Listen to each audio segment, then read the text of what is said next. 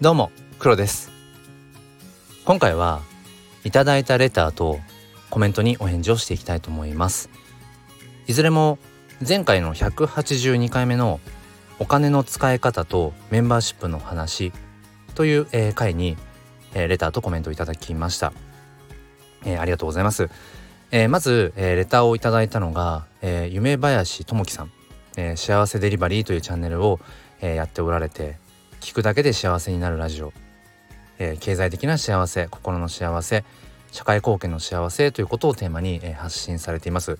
えー、僕も最近その、まあ、お金を通してうん得るその満足感とか、うん、幸福感みたいなところに興味があるので、えー、ともきさんの配信を聞きながらまた、えー、学んでいけたらななんてことを思っています。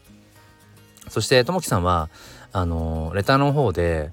えー、まああのメッセージをくださったんですけれどもそのレターにあのギフト付きの、えー、レターというもので送ってくださいました。これ僕初めていただいたんですけれども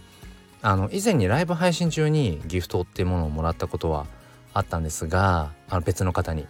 あのレターでそのギフト付きっていうのは今回初めてでした。でそのきさんが今回その僕がお話をさせていただいた寄付というテーマのところのうんレターに対してそのギフト付きっていうところがなんともこうあのおつおつとは言わないか あのなんとも粋なあの計らいだななんていうふうに思ってこれもまさにそのお金の使い方っていうことだと思うんです。ともきさんがその僕の配信を聞いてくださった上で、まあ、レターをくださるだけでもありがたいんですがそこにギフト付きという、まあ、ある意味でお金の使い方を体現されていてあの本当にすごく粋な計らいというか、えー、素敵だななんてことを思いました、えー、そしてコメントの方も頂いていて、えー、寄付は周りにお金を循環させる意味で必要ですね。そして素晴らしい考えの配信素敵ですということでありがとうございます。あのユニセフやワールドビジョンなどをやっていますが幸福感感じますねって。ともきさん自身がその寄付ということを、えー、もうすでにされていてあのユニセフはわかるんですけれどもワールドビジョンって何ですかともきさん？ここで聞くなという感じなんですが、えー、ちょっとまた僕もねその寄付ということあの学びを深めていきたいと思います。ともきさん、えー、レターそして、えー、コメントありがとうございました、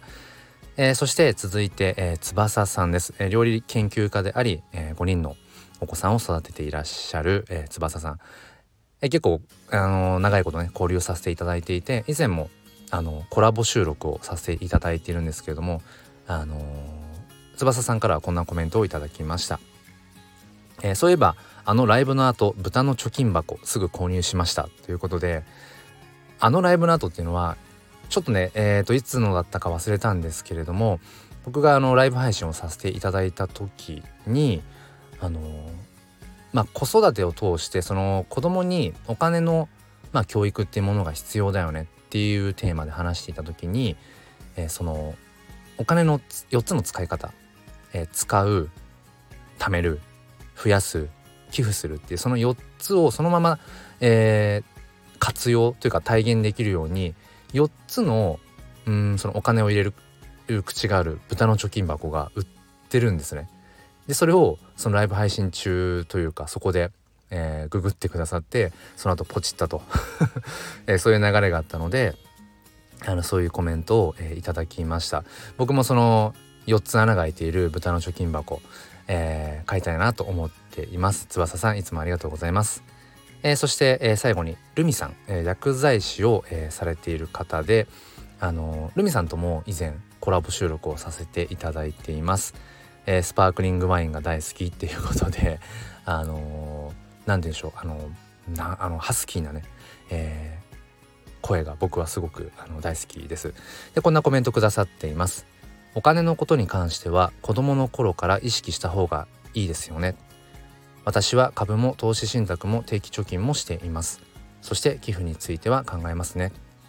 寄付は日本ではとても考え方は浸透していないですが今はクラウドファンディングというのがそれに当たるのかなと思っています。ということでコメントいただきましたありがとうございます。そうですね。やっぱり子供の時からお金というものをうんやっぱり意識していく必要っていうのがまさにこの今の日本にうんおいて必要なことだなと思います。要はお金の教育っていうもの、うん、それがやっぱ大事なんだよっていうことがもっともっとねうんまあ大人のまず意識改革からかな。うんそして子供たちがその幼い時からお金に対して正しい知識うんっていうものを、えー、得られるようにうんしていくっていうのも僕ら大人のできることなのかななんてことを思います。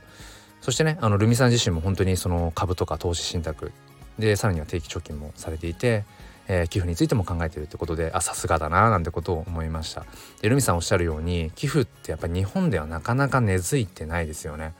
うん例えば有名人とかがね寄付しましたなんて言ったら、えー、それはこう売名行為なんじゃないかとかうんあとはそういうお金があるからそういうことができるんじゃないかとかね、うん、その寄付っていうものは、えー、まあ大富豪というのか。うん、まあ、その収入の高い人がやるもの、うん、しかもそのやることっていうのがなんかちょっと偽善者っぽいみたいにね、えー、言ってしまうようなやっぱりところがありますよね。でもやっぱそうであってはいけないなと思うしただそこに希望の兆しとしてはあのこのコロナ禍で特に脚光を浴びたクラウドファンディングクラウドファンディング時代はもううんもう56年以上前から、うん、ありましたけれどもこのコロナ禍でねまあやっとこう日本でもう日の目を見たのかなっていうふうに思います。まあ、クラウドファンディングっていうものを、まあ、ご存知ない方はね、まあ、ググっていただければいいと思うんですけれどもあのまあ簡単に言うと本当に寄付みたいなところでうんまあいくらいくら、えー、お支払いいただくとこういうリターンがありますっていう。うん要はその例えばそうだな。うんとあるそのオルタナティブスクールフリースクールみたいなものを、えー、作りたいと。うん学校に通えない子がうん過ごせるような場所、まあ、サードプレイスとかっていうふうにも言うのかな。例えばそういうものを作りたいです。で、えー、これだけの金額が必要です。であの例えば一口5,000円からとか。で5,000円だったらうんそうだな、えー、そのクラウドファンディングをうん起こし起こしているうん立ち上げている方のうん感謝の 感謝のメッセージが届きますとか、えー、1万円だったら、えー、そのフリースクールがこう出来上がるまでのうんこう記録というものを随時、えー、お知らせいたしますとか。で例えばじゃあ2万円、えー、寄付してくださった方にはんとフリースクールができてからの例えばそうですね、えー、子どもたちからの感謝状だとかうん何かその、えー、フリースクールの寄付をしてくださった方のこうどこかねうん名前がこう刻まれますみたいなちょっと今ごめんなさい適当に思いつきで喋っちゃったんですがなんかそんなようなこと。だからある意味でその寄付というものがあまりこう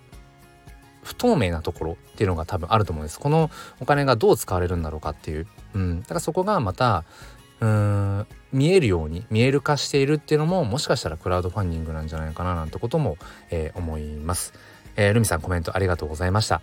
えー、ということで今回、えーレターやコメントについて、え音声で答えるというものを初めて、えやってみました。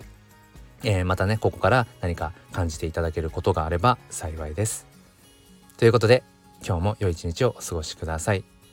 レターコメント、えー、いつもお待ちしております。そしていつも、えー、ありがとうございます。ではまた。